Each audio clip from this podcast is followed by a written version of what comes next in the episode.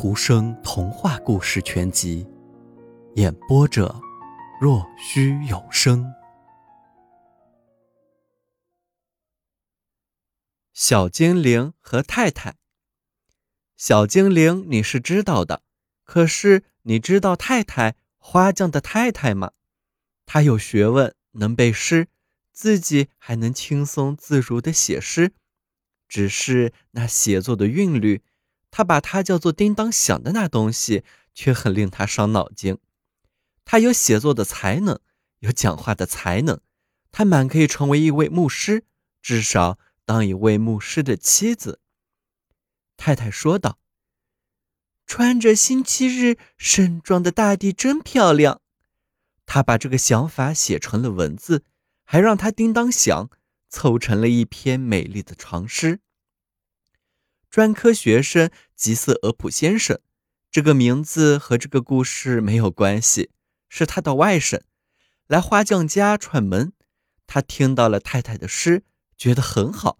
他说：“真不错。”他说道：“你很有灵气，舅妈。”花匠说道：“别瞎说了，别把这东西灌给他。富人重要的是身体，要有像样的身体。”看着你的锅去吧，别让粥焦了。”太太说道。“我拿块木炭便可以去掉粥的焦味，你身上的焦味，我吻一下便可以去掉。人家都以为你只想着白菜土豆，可你喜欢花呢。”于是太太便吻了花匠一下。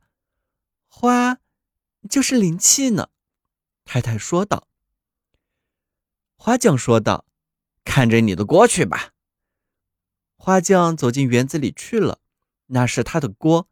花匠照料着他，但是专科学生却和太太坐在一起，和太太谈话，对太太那句精彩的话“大地真漂亮”发表了一大通议论，当然是以他自己的方式。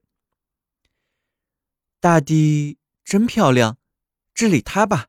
有人这么说：“我们成了主人，有的用精神，有的以身躯来当主人，有的降生在世上就像一个惊叹号，有的像一个破折号。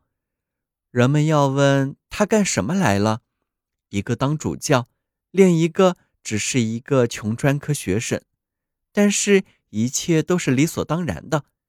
大地是漂亮的，总是穿着星期日盛装。”这本身就是发人深思的诗，舅妈，这里面充满了感情和地理知识。太太说道：“您有灵气，吉斯俄普先生很有灵气，这我可以向您保证。听君一席高论，对自己便完全清楚了。”他们继续谈下去，十分有趣，十分美妙，但是。在厨房里，另有一位在谈话，那便是那位穿衣戴红帽的小精灵。你是知道他的。小精灵坐在厨房里看着饭锅，他在说话。可是除了被太太称作奶油小偷的那只大黑猫外，谁也没有听到他的话。小精灵对太太十分气愤，因为太太不相信小精灵的存在。小精灵知道。太太从来没有见到过小精灵，可是凭太太那渊博的学识，太太总应该知道小精灵是存在的，总该给小精灵一些注意。圣诞夜的时候，太太从来没有想过要分给小精灵哪怕一小池粥。这粥，小精灵的仙人总是分得到的，分粥的还总是一些没有学识的夫人。粥里飘着厚厚的一层黄油和奶油，那些猫一听到这些，口水便流到了小胡子上。小精灵说道：“他说我只是一个概念，这可是超出了我的全部概念之外的。他否认我吗？我听到过这些话，现在又听到了。他坐在那里，跟那个专整治小孩的人，那个专科学生瞎聊。我对老爹说。”当心你的锅，他不理会。现在我要让他扑出来。小精灵吹着火，火撩得高高的，发着亮光。苏噜噗，锅溢出来了。小精灵说道：“现在我要进去，在老头的袜子上咬些洞。我要在袜子指头和后跟上咬出大洞，这样太太不写诗时便有东西可以缝缝补补了。”师太太，补老头的袜子去。猫听到了这里，打了个喷嚏，它着凉了。尽管它总是穿着球衣，小精灵说道：“我把餐厅的门打开了，里面摆着熬好的奶油，稠的和浆糊一样。你要不要舔一舔？我可得舔一下。”猫说道：“如果罪名由我承担，我得挨打。那让我也舔上一颗奶油吧。”小精灵说道：“先舔，再走。不过现在我得到专科生的屋子里去，把他的腰带挂在镜子上，把他的袜子扔到水盆里，好让他觉得混合酒太烈，让他昏头胀脑。夜里我要在狗棚里的柴火堆上过夜。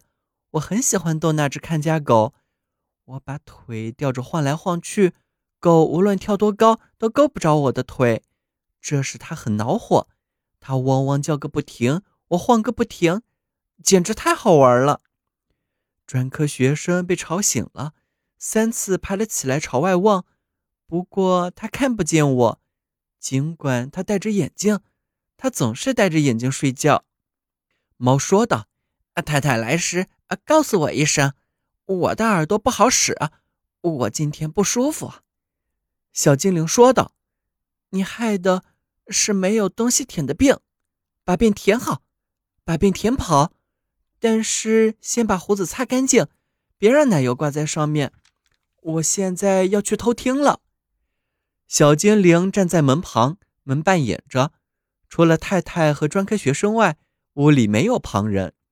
他们在讨论专科学生非常优雅的称之为每个家庭都应该置于锅碗之上的问题。灵气的问题，太太说道：“吉斯俄普先生，现在我要趁这个机会给您看一些我从未给世上任何人，特别是男人看过的小诗。有几首，要知道还真是蛮长的。我把它叫做一位闺秀叮当之作。我喜欢古丹麦文。”专科学生说道：“是的。”应该坚持用古文，应该把德文从语言中清除掉。”太太说道。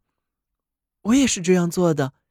您永远也听不到我说 Kleiner 或 butt Dig，我总是说 Fat Tiger 或 Blind Dig。”于是他从抽屉里取出一个写字本，绿色封面，上面还有两滴墨水字。太太说道：“这个本子里的东西。”都是很费了一番心血的。我对伤感的东西感触最深，这几首叫《夜间的叹息》、《我的晚霞》和《当我得到克莱门森的时候》。克莱门森是我的丈夫，这首您可以跳过去，尽管他很富感情，很有思想。家庭主妇的职责是最好的一首，全首很伤感。我在这方面有才能。只有一首是幽默的，那一首的思想是活泼的。要知道，快活的思想总还是会有的。想，您不要笑话我啊。